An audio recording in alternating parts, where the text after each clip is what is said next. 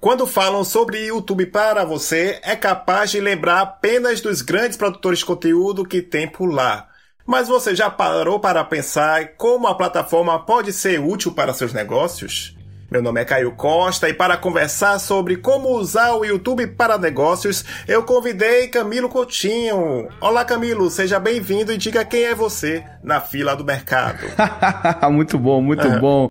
Olá, Caio. Olá a todos os ouvintes aqui. Um prazer estar aqui com você, batendo esse papo sobre vídeo. Eu sou Camilo Coutinho, estrategista digital especializado em vídeo. Sou CEO da Double Play, primeira agência focada em otimização e conteúdo em vídeos, e também criador do Upload Day, o único evento de estratégias de vídeo do Brasil.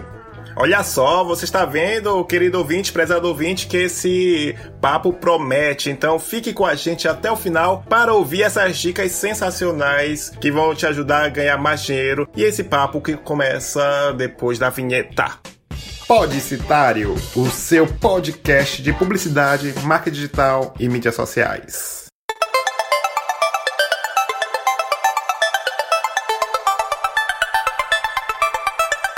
Então, estamos no Deezer e no Spotify, essas plataformas de música que agora abrigaram a podosfera, é, os podcasts. E se você é novo nessa área, não sabe muito bem como ouvir no seu celular, você também pode ver no, na loja do Android ou da Apple os agregadores de podcast, que desta forma você pode baixar e depois ouvir, pode ser no coletivo, na viagem, lavando prato você vai se apaixonar em ouvir mais podcasts na sua rotina.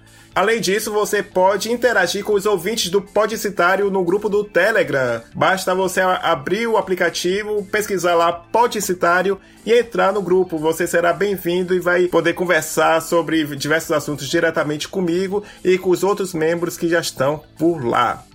E para você que tem uma empresa e acha que o podcast pode ser útil para a sua empresa, tem um Media Kit que eu preparei especialmente para você, que você pode clicar, que está aí no link do post ideal para anunciantes e para quem quer conversar com o público que se interessa pelo mercado publicitário, marca digital e mídias sociais em geral. E também, se você tem um evento ou conhece um evento que vai ser realizado aí na sua cidade, fique à vontade para contratar a minha palestra, o meu curso, a, através do podcast blogcitario.blog.br. Basta mandar e-mail que a gente continua a conversa por lá. E se você puder, faça sua contribuição de qualquer valor para ajudar no pagamento da edição dos episódios e outras melhorias do projeto, no caso, o Podcitário. Para fazer essa doação, basta usar o PicPay e fazer a transação através do picpay.me barra Costa 1. E para finalizar essa sessão de recados, eu lembro que no dia 13 de abril vai rolar em Belo Horizonte o iPod, o importante evento da Podosfera, que o Podestário é um dos podcasts que estão apoiando. Então conheça mais sobre o evento agora. Alô, 20 Alô Podcaster! Prepare-se! No dia 13 de abril acontecerá em Belo Horizonte o iPod 2019, Encontro Mineiro de Ouvintes e Podcasters a PUC Praça da Liberdade receberá mesas de discussão com a presença de importantes nomes da podosfera nacional e também oficinas de introdução e edição de podcast. Inscrições abertas e programação gratuita. Confira as informações no nosso site www.ipod.com.br. Nos vemos lá!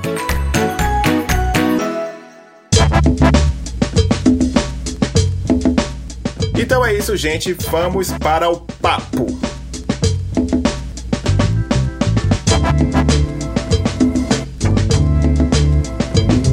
Lembrando, antes de começar o papo com o Camilo, que ano passado tem um episódio que eu fiz sobre produção de vídeos para YouTube, onde foi mais focado nos primeiros passos para configurar o canal. E por isso, Camilo, o papo agora vai ser mais voltado para negócios. Vamos imaginar que a pessoa já configurou o canal, já está tudo bonitinho, pronto para rodar, pronto para receber os seus primeiros vídeos. E a gente sabe que o, o YouTube faz mudanças frequentes nos algoritmos e certamente algumas estratégias que funcionavam no passado certamente não se aplicam mais hoje em dia. Eu agora eu quero saber, Camilo, de você, cite as principais que hoje em 2019 não se aplicam mais. Ah, isso é muito importante, né? Como você falou, os algoritmos mudam e as pessoas realmente hum, deixam às vezes escapar as coisas e continuam fazendo as coisas que funcionavam há muito tempo. Eu acho que a principal dessa, com certeza, é a palavra-chave no nome do arquivo, né? Porque apesar de ser da mesma família, apesar né, do YouTube ser da família Google é, e o Google como um, um buscador, né, uma ferramenta de pesquisa, ele pesquisa tudo que a gente coloca, o YouTube não leva tanto é, a sério uma série de coisas, né? O ponto principal por isso é porque o YouTube sempre foca muito mais na experiência do usuário do que na pesquisa em si, apesar de ser o segundo maior buscador é, do momento, né? Então, essa é uma das coisas que as pessoas ainda usam e hoje não faz a menor diferença na busca orgânica e nem na busca paga realmente pro YouTube, né? essa questão é uma dúvida, acho que apareceu, é, ele funcionava mesmo no passado e hoje não funcionava mais. Pelo menos é, é bom esclarecer se em algum momento da história isso realmente funcionou ou não. No começo ele funcionava, mas acho que assim como as keywords, né, pro Google, as pessoas começaram a abusar, né? Assim como as keywords, o pessoal começava a botar Neymar, botava vários temas e palavras que estavam na moda simplesmente para ranquear, para falar que ah, meu Deus, a gente faz isso, a gente faz aquilo. E aí o que acontece é que o, o YouTube, assim como o Google, começou a pegar isso e começou a invalidar. Então isso já não faz mais sentido para busca mesmo, né? Então isso foi, claro, a gente nunca vai saber isso quando, porque isso são dados internos, mas lá para 2016, 2015 mais ou menos já também não funcionava tanto assim. Aí, para você que está nos ouvindo, se você estava muito preocupado com isso, saiba que pode abandonar um pouco essa estratégia por causa dos humanos. Como sempre, os humanos. Isso me lembrou também que o Google é, meio que cortou essa estratégia na época dos blogs, porque as pessoas abusavam muito nessa questão de tentar ranquear, repetindo várias vezes frases ou palavras durante o texto. Às vezes o texto ficava tão bizarro, tão sem sentido, que o Google acabou com a festa e acredito que por causa, como você falou bem, Camilo, eles também acabaram com a festa com essa questão do Exatamente. do nome dos arquivos. É, acho que a partir do momento as pessoas é, vão sempre burlar. O próprio YouTube, né, o algoritmo muda média aí o que tem se falado, né? Claro, em média do que a gente escuta dos engenheiros falando, né? A gente nunca vai saber se isso é verdade, mas eu já escutei esse número algumas vezes que em média o algoritmo muda, tem novas atualizações aí pelo menos 200 vezes ao ano, né? Então é quase Olha aí, aí né, uma vez por dia tem alguma mudança, né? Então, já que estamos falando sobre essa mudança, eu acho que isso é perceptível principalmente para quem assiste com frequência o YouTube. A gente vê, pelo menos quem presta atenção, já percebe que tem, por exemplo, na questão da capa. Antes era a setinha, a famosa setinha, era muito usada ou títulos enganosos que só prejudicavam o desempenho. Por exemplo, olha no que deu, um, algo escandaloso no título, a pessoa ia no, no, na curiosidade, via que nos primeiros minutos não tinha nada a ver com isso e simplesmente a pessoa saía. Resultado, o vídeo tinha, me corrija se eu estiver errado, Camilo, é, a pessoa entrava e depois saía e, e quem olhava de fora via assim um vídeo de milhares de visualizações, mas se fosse fazer uma análise profunda profunda, se fosse possível, certamente a taxa de rejeição dele estaria altíssima por causa disso, né? A promessa do vídeo não foi entregue, né? Exatamente, exatamente.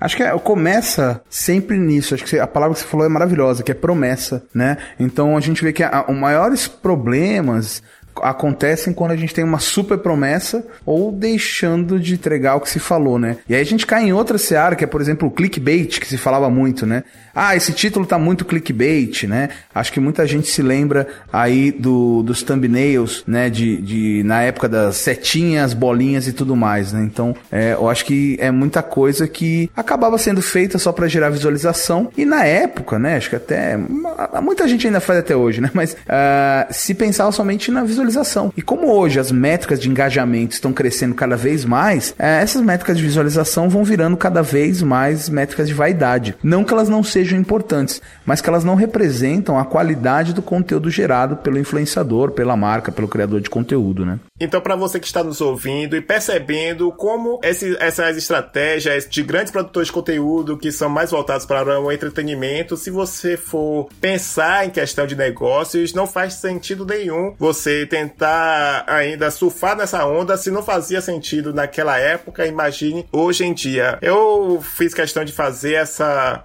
esse panorama primeiro por causa dessa questão, né? Que o YouTube é o segundo buscador mais acessado do mundo e até mesmo alguns vídeos são mostrados quando a pesquisa é feita no Google e algumas técnicas de SEO são muito bem-vindas. Quais as técnicas, Camilo, no seu caso, no caso da SEO, que a gente sabe que tem várias, uhum. que é, são várias técnicas, estratégias que são feitas, são bem-vindas, que são utilizadas nos blogs e sites e que podem ser utilizadas utilizadas eh, no YouTube. Mas por causa do tempo, né?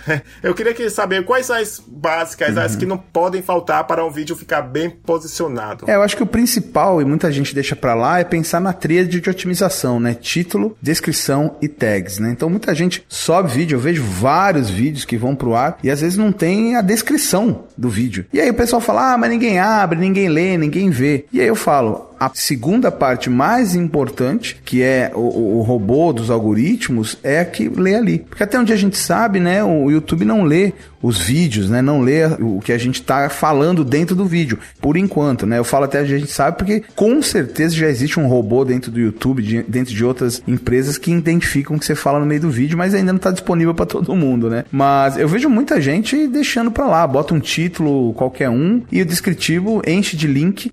E aí o pior, reclama que a plataforma não entrega porque tá cheio de link. Quando na verdade é a pessoa que esqueceu de colocar a descrição do vídeo. E aí fala assim: ah, Camila, eu coloco lá. Poxa, se você coloca uma frase sem caracteres, não adianta nada. Você tem ali 5 mil caracteres para trabalhar dentro da sua descrição. Então, no mínimo, no mínimo, no mínimo, aqui na Double Play a gente não solta nenhum vídeo de cliente com menos de 2 mil caracteres, né? Então, precisa trabalhar em cima dessa descrição realmente para que ela ajude as pessoas a entenderem o que você está falando e ajude o algoritmo a entender sobre o assunto do seu vídeo, né?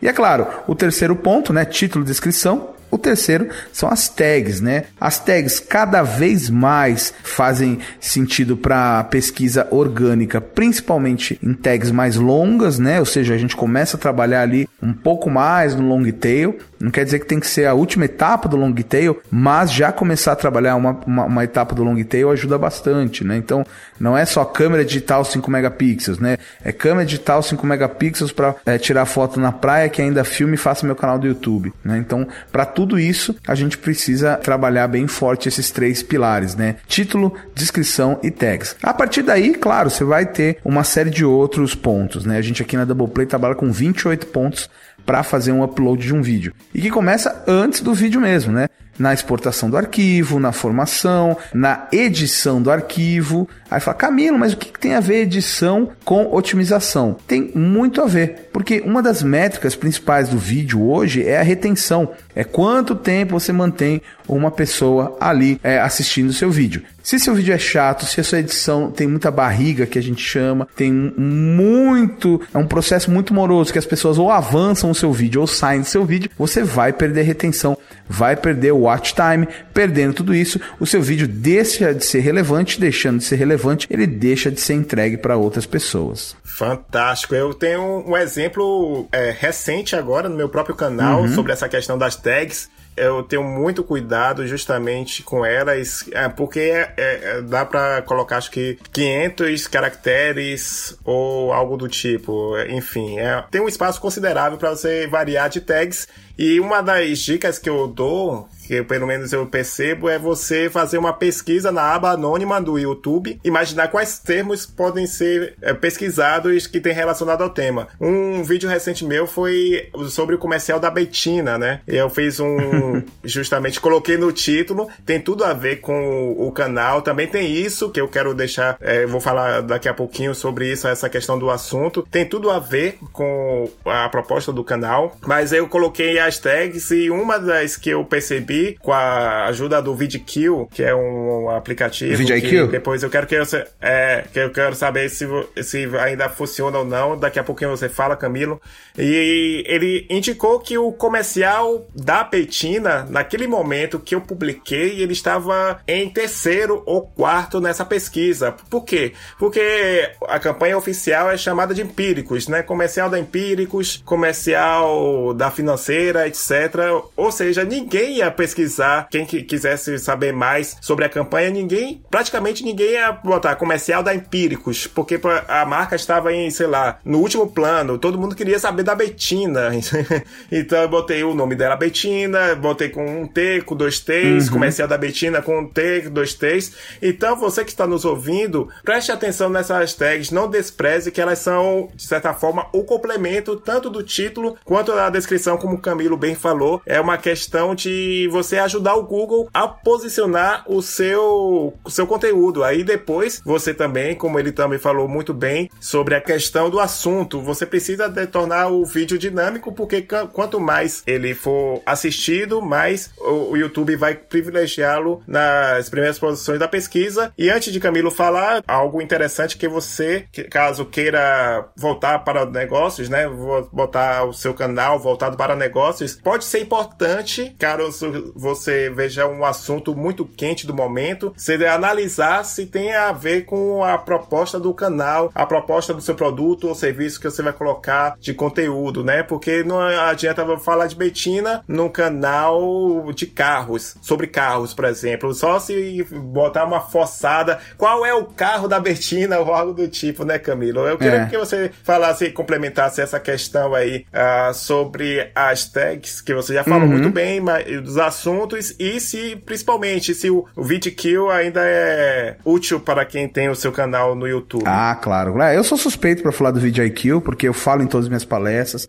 É, a gente é, na Doubleplay é parceiro global deles, então a gente faz muita, muitos processos juntos, inclusive melhorias e a versão em português, né, que a gente trabalhou junto com eles. Então quero mandar um, um abraço pro Jeremy Vett, pro Rob, os dois Robs lá do VidIQ, que eles estão bem de olho no Brasil e é exatamente por isso que eu tenho feito muitos esforços para o Brasil ser realmente um país de ponta no videomarketing, né?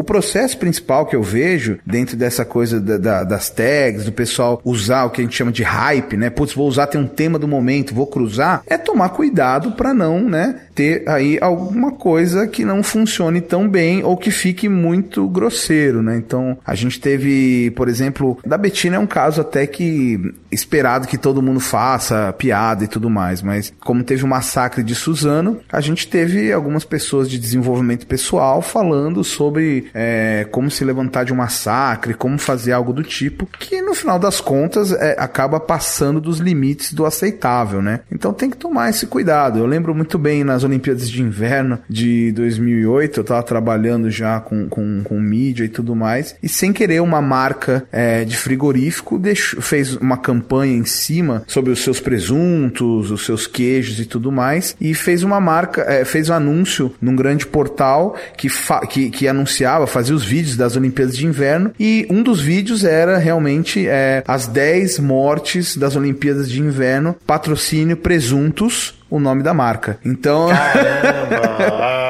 Então, há de se tomar cuidado, né? Eu acho que a gente tem que ter uma coisa que é extremamente difícil, porque cada um tem o seu, que é o bom senso, né? Então, tem que tomar cuidado. Eu, particularmente, não sou muito fã de fazer isso. Eu gosto, eu falo, né, aqui com na Double Plant, gosta muito mais de trabalhar como, como ninja, né? A gente vai lá, faz o trabalho, a gente tá fazendo o trabalho de bastidores, ninguém vê, o vídeo está otimizado. Tem muito canal que a gente faz que a gente nem aparece, mas o cliente está em primeiro, o cliente está vendendo, o cliente está ali na primeira página, tá ótimo, é para isso que a gente é contratado, né? Mas é isso, justamente é o bom senso para analisar que nem todo assunto, nem todo hype vai servir para o seu canal, principalmente pelo interesse, né, do, da audiência uhum. que sabe que você fala de um assunto X, você vai falar de um assunto Y que não tem nada a ver, que pessoa não, não vai ter esse interesse, mas fica aí essa dica que você pode utilizar o VidIQ, que eu também uh, uso e recomendo, e é isso. Um assunto que muita gente pode ter interesse, Camilo, e vejo pouca gente abordando com a possibilidade do YouTube oferecer lives, né? É uhum. É claro que uh, os grandes, como o Jovem Nerd, às vezes faz, de vez em quando eu vi uh, Cinema com Rapadura, o Rapadura Cast, que são duas plataformas de podcast que tem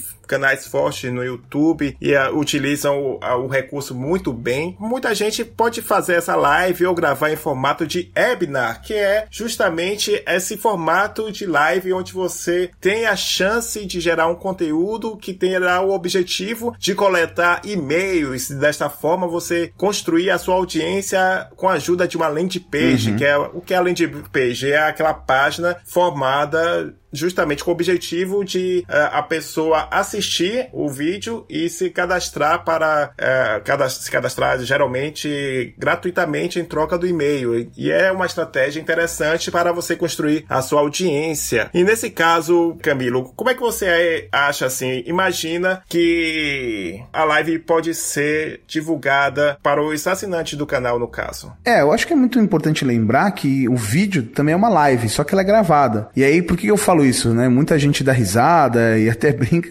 mas é que é. o grande problema das lives é que as pessoas acham que são vídeos descompromissados, que basta eu abrir a câmera e sair falando. Então, por isso que muitas vezes, muitos pontos de retenção vão embora, muitas pessoas saem da live, a live não dá certo, porque não se faz esse trabalho é, de roteirizar a live, de preparar a live. Então, acha que, que é só abrir, ó, oh, gente, sexta-feira vamos fazer uma live, hein? Mas do que? Sobre o que você quer falar? Qual que é o objetivo dessa live? Né? Tudo começa com uma meta. Então, quando você não tem uma meta, não sabe o que está falando, muito provavelmente essa sua live vai por água abaixo. Então, qual que é nesse caso, assim, como que quem tem um canal pode atrair mais audiência para sua live? Criando lives de conteúdo e com frequência é, é, parecida com a sua frequência de vídeo, né? E aí tem vários, vários é, canais de inúmeros tamanhos que tem lives homéricas, né? Lives gigantes e muitas vezes em horários fora do comum. Então, por exemplo, tem um canal é, é, de mãe que faz live à meia-noite, uma hora depois que a filha foi dormir ou quando tá dando de mamar. Por quê? Porque a audiência dela está nesse momento. A audiência dela quer falar com ela nesse momento dessa maneira. Tem gente agora que tá na moda, né? É, o clube das 5 da manhã. E já tem vários canais fazendo live às 5 da manhã, com 40, 50 mil espectadores, né? Então, o segredo da live, né? Se é que pode ter um segredo, mas acho que o mais correto seria falar a maneira que a gente recomenda para os nossos clientes na Double Play é que a live seja tratada como um vídeo, roteirizado, gravado e agendado nos melhores momentos e você vai ver gradativamente a sua comunidade é, se atentar para a live. Oh, tem um horário da live hoje do Camilo, hein? Tem que ir lá para a live do Caio depois, que isso aqui, lá. Então você vai formando essa sua comunidade. Então, diferente de fazer vídeo, fazer uma palhaçada e tudo vai dar certo, na live você precisa construir a comunidade. E construir comunidade é difícil. Então, por isso que muita gente acaba desistindo de fazer live ou fala que a live atrapalha os números do canal. Claro que atrapalha. Se você faz uma live que não tem começo, nem meio, nem fim, fica só falando, falando, falando, né? A galera vai sair, ninguém vai ficar. E aí o que acontece é exatamente isso, né? Uma evasão da sua audiência. E aí quando você vai ver a live live não foi tão boa, mas também porque você não sabe diferenciar essa sua primeira live da sua oitava live, porque você não tinha conteúdo, não tem direcionamento e principalmente não tem uma meta de conteúdo e inscritos para sua live. Show de bola, sensacional. Acho que essa lembrança que você falou é importantíssima, justamente porque é, é, é curioso. Eu vejo isso, eu via isso muito no passado relativamente recente, no caso 2015, 2014, vamos botar assim, 2014 2012 por os produtores de conteúdo que já estavam começando a se transformar em influenciadores digitais, ignorando, por exemplo, a mídia de massa, a mídia tradicional. Ah, não funciona, uhum. a Globo está perdendo é, audiência. Até hoje o pessoal acha isso e, e eles continuam firmes e fortes por causa desse segredo. Querendo ou não, querido ouvinte, prezado ouvinte, mesmo que você não goste da Globo, mesmo que você não assista a televisão, milhões de pessoas já incorporaram desde criança a programação da Globo e tem gente que certamente sabe de cabeça alguns horários que passam. Todo mundo sabe, por exemplo, o dia e horário que passa o Caldeirão do Hulk, né? Então, tem essas questões que bem sucedidas da mídia tradicional que não dá para você ignorar completamente, que você pode aplicar e essa do da rotina de você estabelecer um horário, seja diariamente, seja semanalmente, desde que tenha algo definido, como se fosse um ponto de encontro. Eu tava lembrando que em 2015, quando tava o Periscope estava no auge, eu fazia live todas as noites, entre 8 e 8 e meia, não tinha um horário muito bem definido, mas eu uh, fiz uma conexão muito boa com algumas pessoas, porque as pessoas começavam a se habituar a entrar, e às vezes eu já sabia de, de algumas pessoas, era uma conexão que fa eu fazia, e você que tem um negócio pode se, se utilizar muito dessa live, claro, com, com, essa dica, essa lembrança que o Camilo falou, coloque um roteiro, encare como se fosse uma gravação, né, Camilo? Uma gravação do, do vídeo. Exatamente. Como você falou muito bem, o vídeo normal é uma live gravada. É. Você comece a encarar isso nesse caso, acho que é um caminho muito bom para começar a fazer uma live de sucesso, né, Camilo? Exatamente, exatamente. E lembrando que é por isso que você também, uma dica para fechar essa sessão, que você está, de certa forma, cobrando, entre aspas, ingresso, né? Nesse caso do webinar, se for o formato de landing page, que é a troca de e-mail, a, a troca do seu conteúdo pelo e-mail da, da audiência. Então, também encare isso com seriedade, porque aí depois que você vai construir o relacionamento lá enviando newsletter, que eu já falei, né, em outros episódios, foque em entregar conteúdo de qualidade e deixar a oferta por último. Não deixe algo puramente promocional que ninguém gosta de receber algo exclusivamente promocional. E essa questão da, do webinar, o YouTube é fantástico para fazer isso. Eu mesmo ah, fazia lives da gravação do Podcitário e uma das que tem bom sucesso por causa das técnicas de SEO, de engajamento, é a técnica de redação publicitária que você pode ouvir aqui, caso não, não tenha conferido ainda, porque é, é uma live só com áudio que estava interessante, tinha dicas de um um é, redator premiado, uma redatora também com muita experiência. O engajamento estava lá em cima na, na, no dia. Muitas pessoas acompanhando um conteúdo com mais de uma hora de duração, imagine. Então, live é um recurso fantástico para você que precisa é, engajar quando se conectar de forma verdadeira com sua audiência. E agora, Camila, eu quero saber de algo que eu acho que nossos ouvintes vão agora prestar atenção, pegar o caderninho. Eu recomendo isso, ou anota aí no, no bloco de notas do celular. Eu quero saber, Camilo, como é que a pessoa empreendedora pode avaliar o que é que vai ser publicado gratuitamente no canal dela. E no caso que é, certamente ela tem essa habilidade em vídeo, ela também tem planos de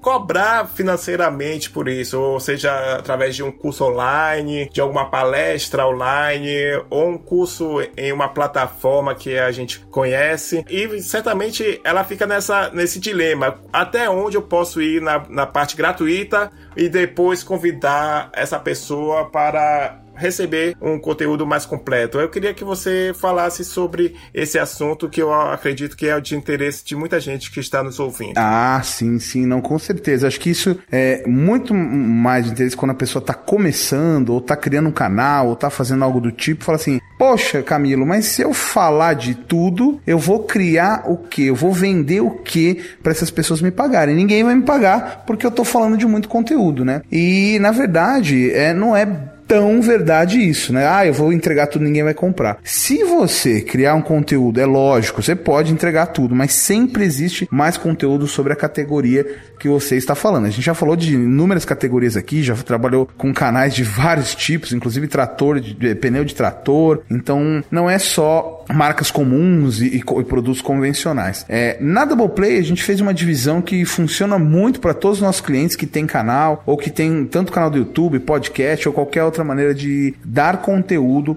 é, gratuitamente na internet. Para quê? Para reforçar a sua autoridade e assim atrair mais pessoas, né? Então acho que um primeiro ponto bem importante é você saber isso. Por que, que você está dando conteúdo gratuito? O meu amigo Rafael Reis ele fala, né? Se você está dando conteúdo gratuito e não tem um objetivo, você simplesmente está jogando dinheiro pela janela. E é isso mesmo. Então até quando você vai fazer um post no Instagram, alguma coisa, um videozinho, você tem que ter um objetivo, né, para isso. Então o ponto principal é realmente você pensar o que que eu estou fazendo. Com esse objetivo em mãos, a gente divide isso em quatro linhas, né, que a gente fala são quatro degraus de um funil para você saber como dividir seu conteúdo. O primeiro degrau, né, é, é no topo do funil ali é um conteúdo superficial. Esse conteúdo, né, a gente chama de, de etapa superficial aqui, né? É um conteúdo que você consegue resolver ele ali em 3, 4, 5 minutos, né? Em geral a gente vai até no máximo 10 minutos. É um conteúdo que você entrega, pega e resolve. Então, por exemplo, eu te explicar o que é um thumbnail. Eu dificilmente vou passar de 5 minutos para te explicar o que é um thumbnail de um vídeo, né? Então, esse é um conteúdo superficial. Depois, eu posso ir para um conteúdo mais aprofundado. Esse conteúdo aprofundado, ele dificilmente é, veicularia nas redes sociais, porque é um conteúdo ali acima de duas horas. Eu preciso de um tempo mais para explicar, né? Então, por exemplo, o nosso curso que a gente tem de thumbnails, de ensinando as pessoas a fazerem thumbnails. Camilo, mas você tem conteúdo de thumbnail no seu canal? Tenho. Inclusive, a gente tem lá mais de 27 vídeos só falando de thumbnail. Só que esse conteúdo é tão amplo e a gente estudou tão a fundo que a gente conseguiu descer uma camada, descer um degrau aí nesse funil e ir para esse conteúdo que a gente chama de aprofundado. É o conteúdo que eu preciso de mais de duas horas para poder explicar. Tendo tudo isso é, é, é, é feito, tendo entendido, a gente vai para mais um degrau descer nesse funil, mais um topo que é o conteúdo personalizado. Esse conteúdo, em geral, é um conteúdo que demanda ou você ter alguma coisa requerida, ou você já ter uma bagagem de alguma coisa, e aí você precisa né, oferecer esse conteúdo. E esse conteúdo pode ser sim modelado para vários tipos de categoria. Então, por exemplo, ainda nesse modelo do nosso thumbnail, eu posso oferecer um conteúdo personalizado, que é o nome desse terceiro degrau, para farmácias, para dentistas, para pet.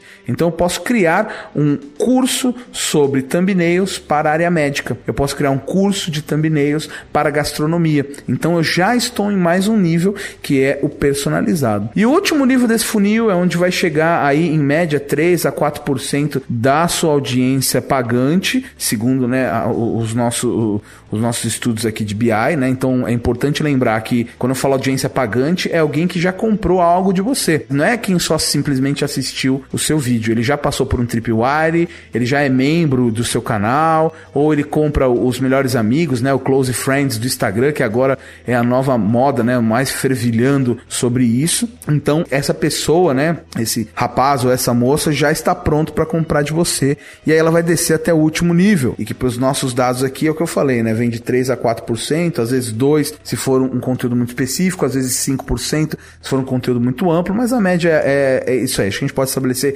3,5% para não ficar muito número voando voando por aí.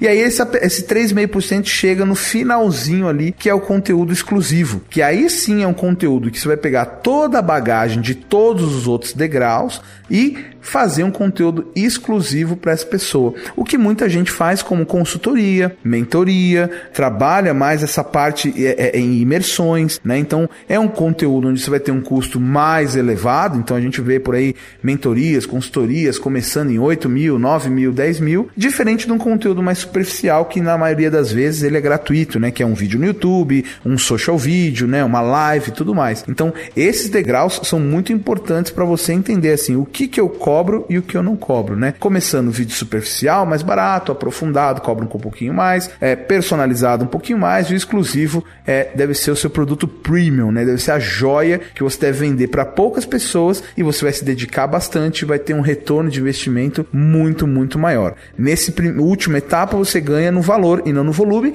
e na primeira etapa você ganha no volume e não no valor. Caramba, sensacional. E eu, você falando, casa mais ou menos com o que eu falo nas minhas palestras aqui, pelo menos nas cidades onde eu vou, que é sobre confiança gera vendas, né? E, a, e essa confiança que as pessoas vão pegando. E o YouTube, como você falou, é, pode ser também o, o topo do funil, a, a, porta de entrada para a pessoa te conhecer, para passar por todo esse processo, não é mesmo? Isso, é porta de entrada para drogas mais pesadas, né? porque eu falo assim, as pessoas têm medo do YouTube porque ele não é tão amigável quanto um Facebook Facebook, que eu abro e já começo a digitar, quanto o Instagram, que eu já saio fazendo stories, né? Então o YouTube requer uma preparação, requer uma estratégia, requer uma série de coisas, né? Então quando a gente fala de YouTube, as pessoas têm um, um pouco mais de dificuldade aí de usabilidade. Mas depois que as pessoas entram no YouTube, entendem que ele não é uma rede social e sim uma plataforma de busca, aí sim você vê grandes canais decolando, empresas vendendo mais e assim por diante. Justamente, por causa dessa questão que, querendo ou não, mesmo que você queira, os canais de entretenimento queiram falar sobre um assunto do momento, claro que isso depende de equipe, agilidade e tudo mais. Boto aí no mínimo, sei lá, três horas para produzir, escrever o roteiro, gravar, editar e publicar e, sem, e tirando os outros processos que eu estou falando, que eu estou esquecendo aqui. E, mas de qualquer forma, quando a pessoa pega o jeito, já vai colocando um aliado poderosíssimo no seu negócio por causa disso, gente. Lembre que ele é o segundo maior sistema de busca do mundo, só pede pro próprio Google. Se a gente unir o Google e o YouTube, né, Camilo? Tem praticamente a, a a, totalidade, o domínio da, do, das buscas em relação ao. Uhum. relação à busca. Sobre essa questão da busca, ele continua sendo um dos fatores essenciais. E como a gente já disse, do SEO, é importante você ter essa questão da busca do SEO e outras estratégias. E falando sobre busca, também tem a questão do Facebook e Instagram, que pode ser, é, assim como o Facebook e Instagram, o YouTube possibilita o impulsionamento de um vídeo, né? Que uhum. é um recurso pouco citado, que acho que é um, é um recurso válido, mas eu vejo pouca gente falando assim: ah, eu vou impulsionar o vídeo todo mundo só quer se dedicar à busca para aumentar suas visualizações. Para você, é, tem alguma verba inicial para impulsionar uhum. é, o vídeo? Quais são os primeiros passos para a pessoa começar a patrocinar o seu próprio vídeo? primeiro ponto, antes de falar de verba, a gente tem que falar que não existe mais o superpoder, né? Não existe a luva do Thanos da otimização, onde a gente faz um instalo e plau, tá tudo otimizado, tá tudo certo, né? É, isso não existe. Então, por isso que é uma série de fatores que devem ser trabalhados para que realmente o seu vídeo possa indexar e tudo mais.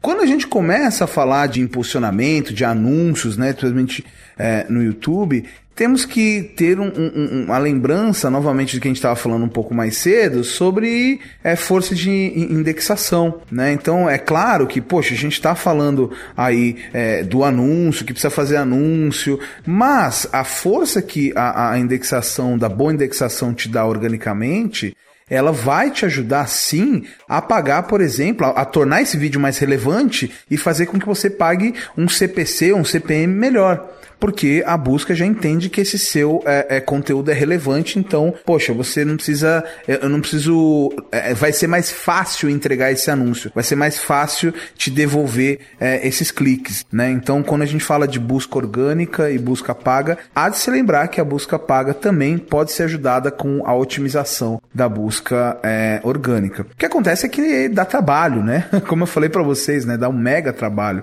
São 28 pontos para fazer um upload de um vídeo é, bem feito, né? Então tudo isso que a gente vai fazendo, poxa, a hora que você tem dinheiro de mídia, aí falando sério, se você trabalha numa agência, numa gestora de mídia, você sabe que é assim, né? O pessoal não quer saber o título, a descrição nem nada. Cara, tem dinheiro, vai, põe aí e e deixa, deixa o dinheiro comer. O que acontece é que depois que acaba o dinheiro, vertiginosamente a, as visualizações caem. Então aí, aí começam os problemas, né? Poxa, quer dizer que com dinheiro a gente faz isso, faz aquilo, né? E vale lembrar que eu não estou demonizando aqui a busca paga. A busca paga eu, eu acho inclusive essencial. A gente faz para os nossos clientes e faz também para os meus próprios conteúdos, né, do Camilo Coutinho. É, eu coloco uma verba ali, né, de conteúdo, tanto no, no YouTube, no Facebook, tanto no Instagram, né? Então é importante. O que não, não dá para ser é, é simplesmente achar que essa verba vai salvar o seu vídeo. Não existe. E também achar que anúncios vão ajudar a impactar na parte de otimização orgânica. Esquece. Você botar mais ou menos dinheiro não vai te ajudar no fator de é, relevância do seu vídeo, no fator de indexação do seu vídeo para ele ficar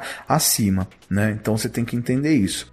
Falando sobre verba, A gente começa aqui com vários clientes, até mesmo com os alunos. Muitas vezes, né, o que eu falo para os meus alunos da Double Play é assim, cara, deixa de comer aquela pizza e use esse, o dinheiro da pizza para investir. Você já vai começar a ver bons e bons resultados, né? É, e aí as coisas começam a acontecer. Eu acho que existem. É, eu não sou um super especialista de anúncios, né? Eu faço, a gente trabalha e tudo mais, mas é, eu acho que tem grandes profissionais do mercado, como o Dennis Yu, com a sua estratégia de 3 mais 1, ah, o Gary Vaynerchuk, com a sua estratégia de 7 dólares, botando 1 dólar por dia no vídeo por uma semana, para impulsionar. O grande Paulo Faustino, de Portugal, mas é que é quase um brasileiro, né? Aí com essas estratégias de compra de tráfego, ajudando a impulsionar os seus vídeos e os seus, uh, o seu Instagram, né? Então é importante você trabalhar com isso, entendendo que é necessário sim fazer anúncios, mas que você não precisa ficar desesperado em começar com uma verba milionária, né? Então você começando ali com os seus 20 reais, 30 reais por mês,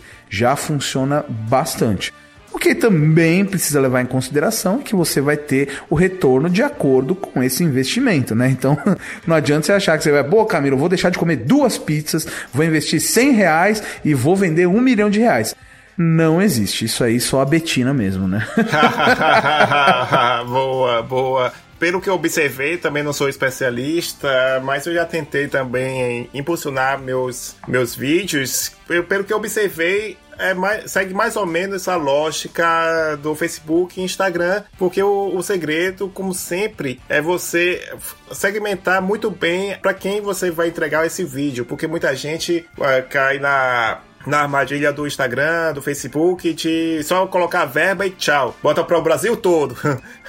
Como aquela piada que teve uma vez que o cara do, do Castro Brothers, eu adoro esse trecho, que ele falou que uma empresa tava querendo divulgar um stand-up lá em João Pessoa, na Paraíba, colocou no Brasil, teve 15 mil curtidas e nenhum, nenhum, nenhum, nenhum ingresso vendido por causa disso. Não, isso é, isso é muito comum, isso é muito comum, né? A gente brinca e fala tudo, mas mas isso é muito comum, né? Principalmente pelas questões de segmentação, né? Então, a, a no YouTube, ele já é um pouco mais profissional. Ele bebe da água do Google AdWords, né? Do antigo Google AdWords, agora Google Ads. Então você precisa fazer aí ou uma busca é, por palavra-chave, ou realmente fazer um, um, um lookalike, fazer um cookie pool aí para você poder direcionar, ou no YouTube que funciona maravilhosamente bem, que é um, você trabalhar com, com remarketing nos seus vídeos, ou seja, quem já assistiu um, você já entrega um maior e assim por diante. Só que isso dá trabalho, isso é novo, né? Então pouca gente fala sobre isso e é um ponto que a gente precisa trabalhar, né? O é. que eu falo para os alunos, para o cliente é assim: vai com calma, vai tranquilo que dá tempo. e pra, só para fechar essa, essa dica, o lookalike, para quem não está muito familiarizado com o termo, é justamente públicos semelhantes do, do seu posicionamento que você pode colocar. Na minha estratégia desse, desse vídeo que eu impulsionei, eu tirei um pouquinho do meu roteiro, eu já fui logo fazendo a pergunta, justamente anunciando qual é o tema tema do vídeo nos cinco primeiros segundos, uhum. já que é os cinco primeiros segundos que você coloca. Então, se por acaso você que está nos ouvindo é, quiser divulgar alguma coisa ou produzir algo, é, fica essa dica de você trabalhar no máximo os 10 segundos, lembrando do, que tem os 5 segundos obrigatórios. Você vai ter que ser rápido, objetivo nessa questão, uhum. caso você queira impulsionar. E como o Camilo falou, vá aos pouquinhos, 5 reais ou até mesmo 2 reais, e vai observando. E lembrando que isso aqui é um empurrão, porque o conteúdo precisa ser muito bom para se sustentar sozinho. Sim, isso é, isso é um ponto. Puder dar, dar, dar um adendo disso, eu acho muito legal você falar disso. Pô, começa com 5 reais, começa com, com 2 reais. E aí é um ponto que é maravilhoso, porque é o que? Quanto menos dinheiro você coloca, mais estratégia você precisa ter. Então é, é um ponto assim maravilhoso de, de você realmente quebrar a cabeça. Você tem que aí quebrar a cabeça, fazer acontecer, porque quanto menos dinheiro você tem, mais você tem que fazer ele render. Concordo plenamente com você. Só para fechar desse ponto, porque é uma coisa que eu vejo muita gente dando risada e fala assim: não, mas até parece. Não, não é assim que acontece. E aí eu queria dar um, um exemplo, né? Nem é da minha agência, é um exemplo de uma outra agência, de uma agência chamada Tudo Nosso, e que eu quero mandar um beijo para eles, pra Cris e tudo mais, e o Peter. Eles começaram a trabalhar com dois reais, fazendo anúncio em locais, fazendo anúncios locais, ou seja, trabalhando aí com o, cara da cabele, do cabeleireiro da esquina, trabalhando com o sorveteiro, trabalhando com o hot dog, e aí eles foram fazendo com clientes que tinham dois reais. Depois falaram assim: olha, vou aumentar a verba, hein? Cinco reais. Imagina o que é trabalhar com cinco reais por semana. Então é assim, realmente um desdobramento para fazer o negócio acontecer. Ou seja, é, quanto menos verba você tem, mais estratégico você tem que ser né? Com certeza, sensacional. Isso, isso faz com que as pessoas se inspirem justamente irem observando por conta própria, caso desejem, né? Uhum. No caso. E para finalizar essa parte do, do episódio, a gente não vai se aprofundar muito nessa questão, tá. porque é uma questão relativamente complexa, que é o artigo 13 na Europa, que é relacionado à diretriz de direitos autorais na internet, ou seja, ele foi aprovado na Europa e parece que só está faltando algum detalhe para ser realmente implementado uhum. e tem um perigo de ser aplicado aqui no Brasil. Então, resumindo, as pessoas que usarem é, nos seus vídeos trechos de reportagens, uhum. programas de TV, etc., e colocar no YouTube, o YouTube será culpado, o Facebook será culpado, uhum. se for ser moda popular, e as pessoas, até mesmo os produtores de conteúdo, já estão percebido que estão é, simplificando cada vez mais os seus cenários. É, então, já que, por exemplo, Castanhari tinha o costume de colocar action figures de Dragon Ball o Cavaleiro do Zodíaco, o pôster do Michael Jackson, etc. Agora, para se resguardar, é, ele vai ter que colocar, ficar no fundo preto ou colocar algo totalmente que seja gravado do ambiente dele o mais puro possível. Você, Camilo, percebendo isso, o empreendedor sabendo disso, dessa, desse artigo 13, como é que você acha que a produção de conteúdo no YouTube será afetada, na sua opinião? Olha, eu acho que esse é um ponto muito, muito, muito complexo. Na verdade, tanto o artigo 13, né, que não só como peças e tudo que você falou, mas que todo material protegido por direito autoral e não licenciado, pode o dono vir e falar assim: Ó, oh, não quero. É, é claro que é, é, tem uma nuance que as pessoas trabalham e às vezes eu acho que, eu não sei se é desconhecimento, eu prefiro acreditar, na verdade, que é desconhecimento do que má fé, mas que o pessoal fala assim: não, mas tem que proteger tudo mesmo. A grande questão é que a camiseta que você comprou naquela loja, a loja pode falar que você não pode gravar com aquela camiseta. O relógio relógio que você está usando, a pessoa pode falar que você não pode usar aquele relógio, porque é da, da marca, né? Então, você acaba entrando em searas que vão aí atrapalhar a produção de conteúdo. Então, por exemplo, eu não poderia tecnicamente mais fazer vídeos sobre YouTube, porque o YouTube podia falar que eu não posso mais falar da plataforma dele. Eu não podia falar, por exemplo, se eu faço um conteúdo de viagem, eu não posso falar da determinada pousada, nem filmar no quarto, nem nos locais, porque eu tenho que depender deles, né? Então, eu acho que é bem complicado, é um tema que é, é, tem muito pano para manga. Infelizmente, esse tema, é, o artigo 13 está evoluindo na Europa, o que é uma tristeza. Muitos do, dos, de canais de, de parceiros que a gente tem, a gente atende Estados Unidos, Europa e é, Brasil. Então, muitos dos clientes que a gente tem e alunos em Portugal estão já sofrendo com algum processo sobre isso, em Londres também, do canal realmente ter os seus vídeos é, protegidos por direitos, ter seus vídeos retirados do ar. Então precisa se tomar muito cuidado. O que eu digo e que é uma verdade, né? Você tem que escolher que briga você vai, você vai lutar e o que vale a pena. Cada vez mais aquela coisa de, ah, posso usar dois segundos do vídeo tal? Posso usar dois segundos da música tal? É só uma piadinha, é só isso aqui? Isso vai cada vez ficar mais difícil, cada vez mais é, é ruim. Então o que a gente é, recomenda aqui é realmente, assim, não dá pra gente produzir a nossa própria piada, não dá pra gente produzir o nosso próprio som, a trilha sonora e tudo mais. É, é para ter meios de sair dessa, para ter meios de burlar isso mesmo, né? Então o processo é, é assim. A água está subindo e está batendo num lugar não muito confortável. Né? Eu acredito que que o, o, artigo 13, passando na Europa, é, infelizmente é um, um, Se não houver uma revolução, alguma coisa que a gente bata de frente, é um problema que vem logo nos, nos afetar. E aí afetar não só produtores de conteúdo, mas toda a internet.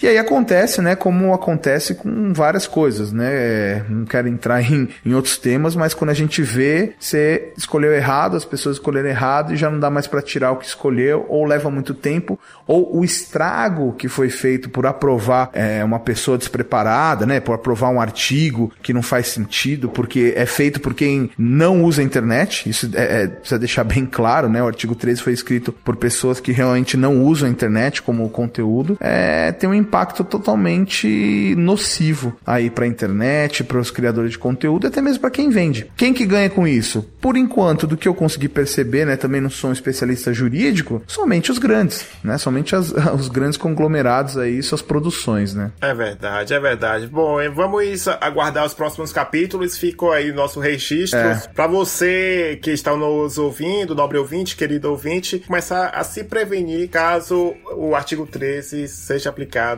aqui no Brasil. Eu acho que assim, o que é muito importante e, e até só fechando isso é não tenha vergonha de ler sobre isso e nem preguiça. Porque o que a gente sofre aqui realmente é que as pessoas têm preguiça de ir atrás e assim: ah, não vai acontecer, não vai acontecer. Blum, foi. Então não tenha preguiça de ir atrás sobre o que é o artigo 13. Não tenha preguiça de ler e de comentar com outras pessoas, mesmo que você não saiba tudo, mas vai comentando, você vai aprendendo. Eu acho que o diálogo é a melhor maneira. É, é como eu conduzo os meus negócios, sempre falando com as pessoas que trabalham comigo, sempre conversando com meus clientes, porque é quase certeza que muitas das coisas acontecem e passam por falta de diálogo. Então, não tenha vergonha. Olha, eu não sei o que é o artigo 13, alguém pode explicar? Fica tranquilo. Você pode vir no meu, na minha DM se quiser. Eu te indico um monte de link que eu tô lendo e a gente vai aprender junto, mas não tenha preguiça de aprender, né? Ah, os grandes pepinos da humanidade aconteceram por pessoas que não se informaram. Que, aliás, o ET Bilu já falou pra gente, né? Busquem conhecimento, né? Boa lembrança, ótima lembrança. então vamos seguir os ensinamentos, a, a recomendação do ET Bilu com dicas de produtividade. Dicas de produtividade. A dica de produtividade, como vocês sabem, é aquela, aquela sessão que eu e o convidado vamos é, dar as nossas dicas e eu vou começar aqui a rodada falando uma dica interessante que muita gente esquece, que são os filtros extras do Instagram. Como é que você acessa esses outros filtros, né? Na hora que você for arrastando as opções, na última opção tem a engrenagem, e aí você vai clicar na engrenagem e verá que terá outra, uma lista é, com um número considerável de filtros para você colocar na paleta. E eu acredito que ele não colocou todos porque são cerca de 10 ou 15, então imagine 30 filtros disponíveis para você. Então é, vale a pena você dar uma mexidinha lá nesses filtros extras do, do Instagram e é, de certa forma surpreender a sua audiência. Então, Camilo, qual é a sua dica para melhorar uh, o desempenho dos nossos ouvintes? Olha, eu já quero dar uma dica louca aqui também, tá? que é o quê? É, tem um livro muito bacana escrito pelo Kevin Aloca. O Kevin Aloca é, ele é head de cultura e tendências do YouTube. O, o, livro se chama Videocracy, Videocracia. Como o YouTube está mudando o mundo com é, arco-íris duplos, raposas cantantes e outras tendências que nós não conseguimos parar de assistir. Claro, é, infelizmente ele ainda não tem a versão em português, ele é só em inglês, então você precisa aí correr aí no seu inglês para você é, é, ler ele, mas é um livro muito legal e muito bacana onde o Kevin aborda muitas coisas sobre esse paralelo, é, é, né, esse universo paralelo aí chamado YouTube e todas essas tendências e culturas. E é muito legal, é, é muito gostoso esse livro porque você entende realmente é, por essa visão, né, que ele tem, né, como, como um dos caras, dos experts de vídeos virais do mundo, né. Então é, é uma referência praticamente nova, nunca vi ninguém falando desse livro aí e que eu acho que você vai se divertir bastante. Show de bola! Então, dicas muito boas aí para você, nobre ouvinte, querido ouvinte, irem atrás, começar a fomentar mais conhecimento e surpreender mais, ainda mais com suas habilidades. Então, Camilo, muito obrigado por esse papo sensacional e foi fantástico. Eu acredito que muita gente, eu mesmo aprendi, me inspirei, foi ótimo para reforçar conhecimento e agora esse espaço é seu para divulgar suas mídias sociais da sua empresa, fique à vontade. Olha, eu tenho um imenso carinho, né? Quanto tempo a gente já é, se conhece, já fala e, poxa, tá aqui no, no, no episódio do Podcitário é, cara, é uma coisa maravilhosa, né? Então, eu só tenho a agradecer e falar o meu arroba, Camilo Coutinho, que lá eu concentro a maioria das coisas. Né? Hoje eu sou CEO da Double Play Media, da Double Play Education, minhas duas empresas uh, de conteúdo e vídeo, de educação em vídeo, onde a gente faz todo esse trabalho. Mas o meu, minha maior missão é realmente levar esse conteúdo de vídeo para o Brasil. Né? Eu viajo bastante, eu vejo que a gente tem um conteúdo muito forte, só que às vezes a gente fica com esse medo de falar, medo de pesquisar. Então, por isso que nasceram minhas empresas, para a gente potencializar essa galera.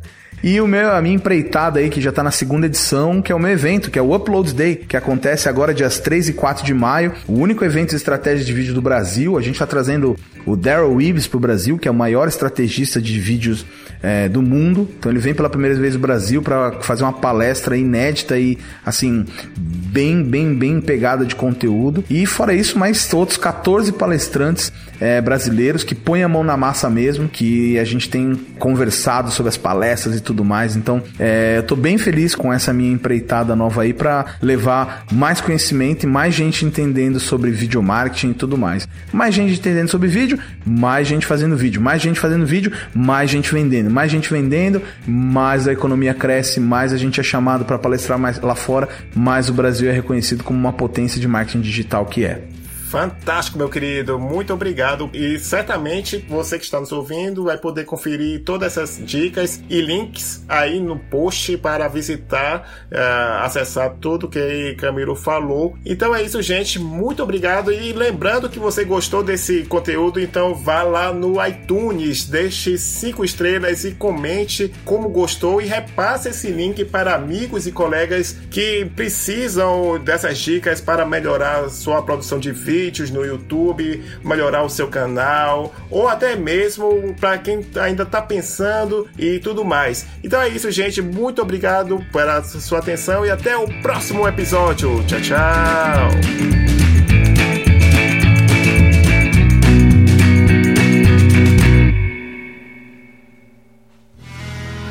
mais um produto com a edição do Senhor A.